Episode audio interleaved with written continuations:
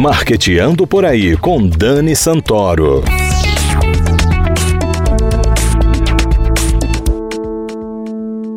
Bom dia, galera de marketing. Seja bem-vindo ao Marqueteando por aí. As eleições 2020 estão chegando e, por causa da pandemia, os candidatos precisaram reinventar as suas estratégias de marketing. Mais do que uma solução, o digital é o principal caminho. Foram criadas convenções online, ferramentas para combater fake news, inteligência geográfica, entre outras. Porém, existe toda uma legislação que ampara essas novas atividades e que orienta a maneira como os candidatos podem e devem fazer suas campanhas. Para falar sobre isso, convidamos o advogado especialista em direito eleitoral, Luciano Guimarães.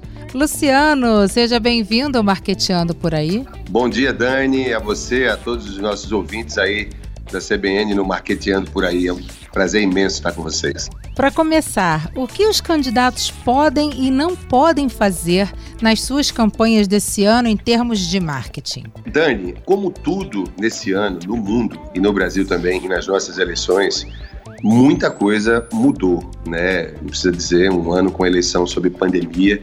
A pandemia é o carro que capotou e todos nós, sociedades, seres humanos, estamos tentando desvirar o carro. A gente já evoluiu bastante aqui no Brasil em termos de, pelo menos, controle no geral, né? É uma situação muito grave, há perdas de vidas, cada vida que se perde é algo realmente muito traumático, mas uh, a eleição, ela representa a coisa mais importante do processo democrático, da representação democrática de uma república como o Brasil. A gente tem que ter eleições de tempos em tempos para legitimar de novo o endosso do eleitor, o endosso do cidadão aos seus representantes, porque o poder que eles exercem é dado pelo eleitor, pela sociedade. E a gente vai ter eleição, e ainda bem, as datas estão definidas, 15 de novembro e 29 de novembro, e nós estamos agora na fase de do famoso período da pré-campanha.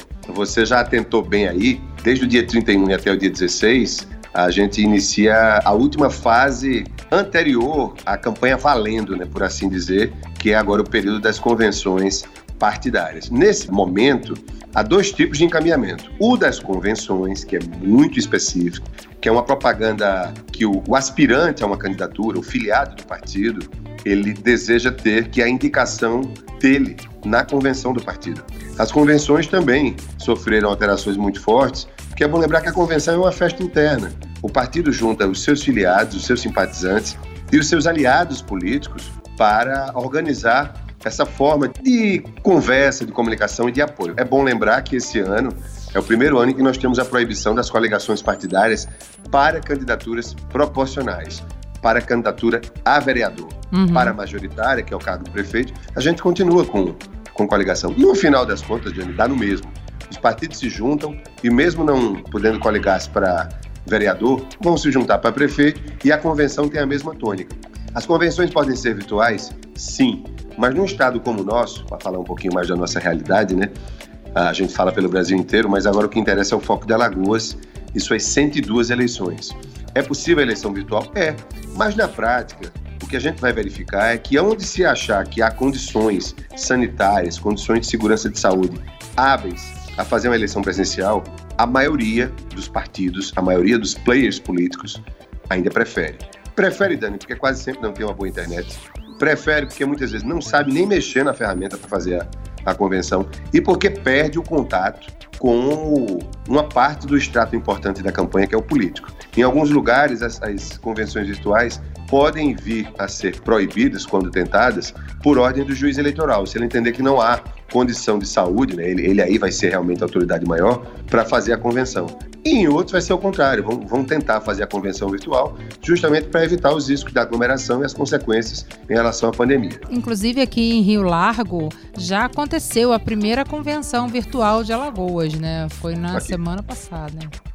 Que coisa boa. Por outro lado, em Viçosa, eu tive notícia que ontem um juiz local concedeu uma liminar uh, para que não se fizesse a convenção virtual. E aí eu não vou descer a detalhes, que aqui a gente conversaria. Cada assunto eleitoral, uhum. Dani, é, o nosso espectador, nosso ouvinte precisa entender isso.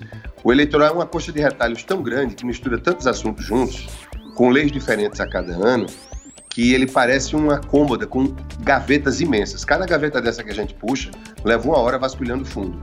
Então eu vou deixar de lado um pouco a questão das convenções virtuais para focar mais no período da pré-campanha. Mas em relação ainda à convenção virtual, por exemplo, às vezes não é a, a convenção, o meio virtual de realização da convenção, que está sendo proibido, eventualmente pelo juiz eleitoral daqui ou dali.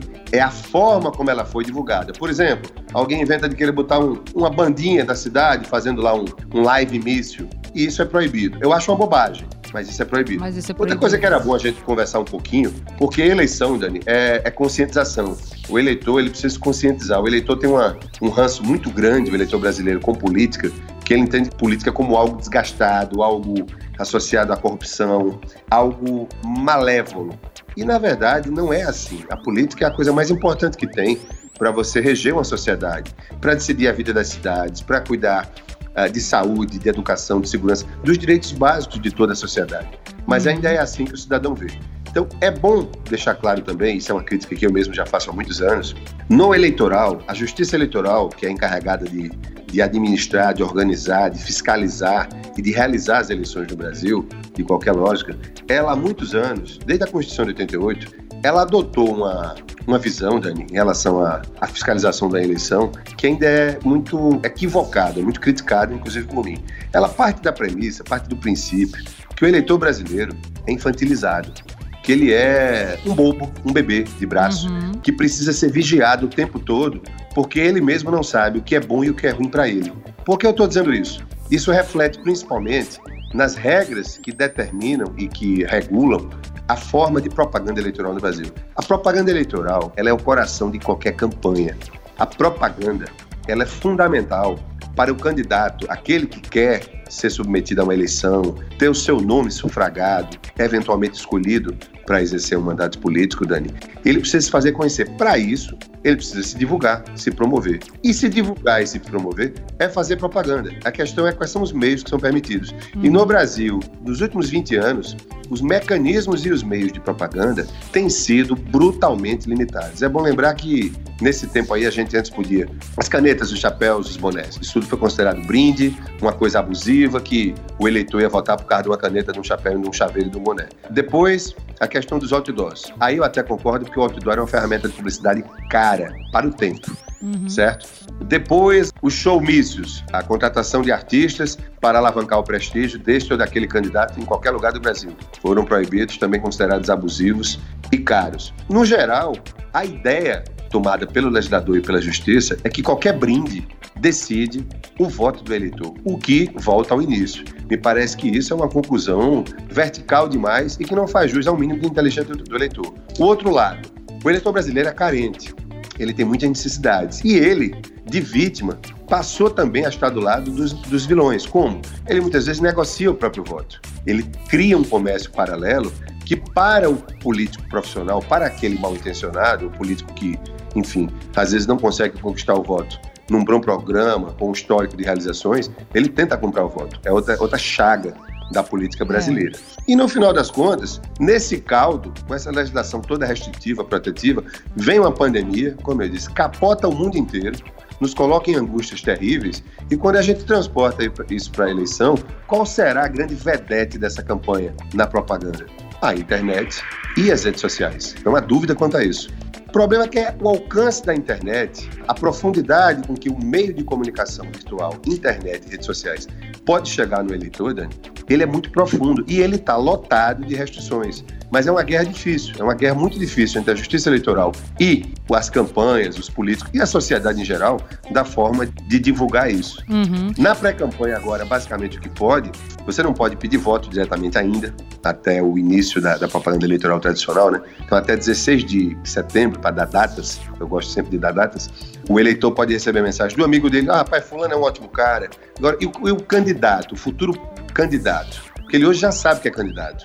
O meio eh, de convivência dele já sabe que ele quer se lançar candidato, mas falta a formalidade do endosso, da confirmação pelo partido político dele na convenção. Aí depois ele põe o registro lá. Nessa fase ele pode apenas fazer breves registros nas redes sociais. O impulsionamento, que é a propaganda paga, feita com mensagens de campanha eleitoral, ele só pode ser feito no período da propaganda, depois das convenções, a partir de 18 de setembro, e pagos pelos próprios candidatos ou partidos políticos. Você, eu, não podemos ficar criando targets políticos, mensagens do marketing político, né, definidas assim pela própria campanha, para ficar repassando isso aí. É bom lembrar que essa regra, ela sim veio talvez de forma saudável, porque nas eleições passadas, desde 2010, a gente tem convivido com os fantasmas eleitorais, que são as fazendas de robôs, são as fábricas de, de pessoas inexistentes, que ficam repercutindo conteúdo e artificializando a ideia de audiência, de engajamento de um determinado político.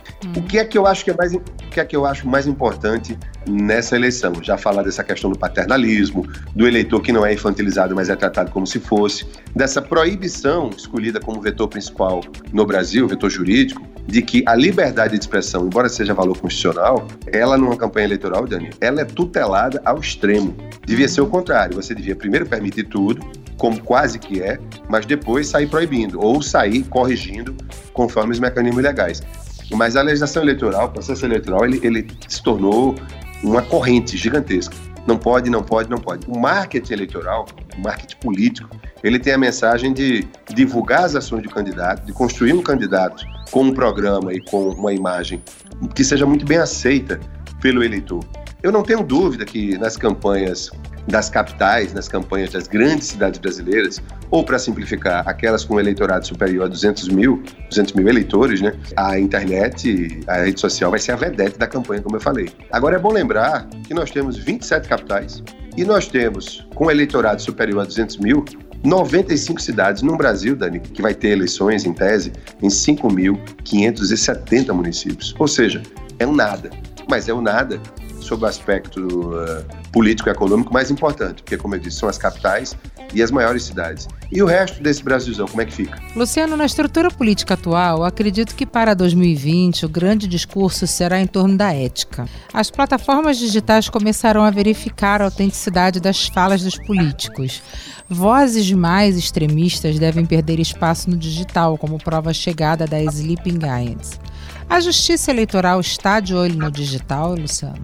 Ela tem o olhar digital, ela tem ferramentas digitais sim, Dani, a pergunta é fantástica, porque é, é o que está acontecendo no momento, né? Toda a nossa vida hoje, ela passa pelo olhar eletrônico, pelo olhar digital. Tem dois filmes antigos que eu vou citar aqui como exemplo. Aquele Eu Sei O Que Vocês Fizeram no Verão Passado e teu passado lhe condena. Eu acho que essa campanha vai ter muito dessa tônica, naquilo que você falou muito bem, que é o eleitor buscando ética. Essa eleição é a eleição mais diferente que a história do Brasil vai registrar. O eleitor vai procurar, ao que parece, num tempo desse em que todos os valores, tudo foi posto em dúvida por conta de um, de um fator de saúde mundial, que as pessoas morrem, que não há segurança para nada em termos de saúde, de certezas o eleitor pode permitir aí o surgimento de, de, perfis profissionais diferentes. Os médicos serão muito valorizados, os que tiverem interesse e pendor político lá na frente, eu tenho essa percepção, etc, etc. O pessoal da área de saúde. É, o Mandetta Agora, é candidato, né? Pois é, e chega forte. Mas quando eu digo teu passado te condena, é porque durante a campanha, nesse pouco tempo de propaganda, que eu já fiz aí as críticas todas no bloco anterior, na pergunta anterior, todo mundo vai ter a forma de chacar tudo da vida de quem quer que seja, inclusive de fabricar fatos que desabone o candidato. E mentir mesmo, no português. A fake sim, news sim, é claro. a mentira com o nome moderno. Fake news é o nome moderno da mentira no século XXI. E a justiça eleitoral tem sim ferramentas. Mas a verdade indiscutível, Dani, é que você tem um rito processual para poder tirar aquela propaganda mentirosa, de má fé ofensiva. Nesse período mínimo em que a propaganda é feita, é liberada e é eventualmente restringida, ela vale e ela corre. E controlar a internet, a rede social, mesmo numa eleição, ainda mais uma eleição de pandemia, nesse formato processual, é como enxugar gelo, né? A gente sempre chega depois. Eu não tenho dúvida disso. Infelizmente. Por outro lado, é o que eu digo, o eleitor, ele vai ser apresentado, ele precisa aprender a checar as suas decisões, verificando a verdade das informações que ele recebe. O eleitor que não checa nada, ele embarca em qualquer uma. E aí, infelizmente, isso é muito mais um traço sociológico do uhum. que político. A gente precisa entender isso. Com certeza. Luciano, é eu adorei a nossa conversa. Foi muito legal. Prazer imenso falar com você. Prazer é nosso. E sempre que você quiser, o espaço é seu. Igualmente, um forte abraço, saúde para todos nós. Obrigada. Galera, muito obrigada pela sua audiência e até o próximo Marqueteando por aí.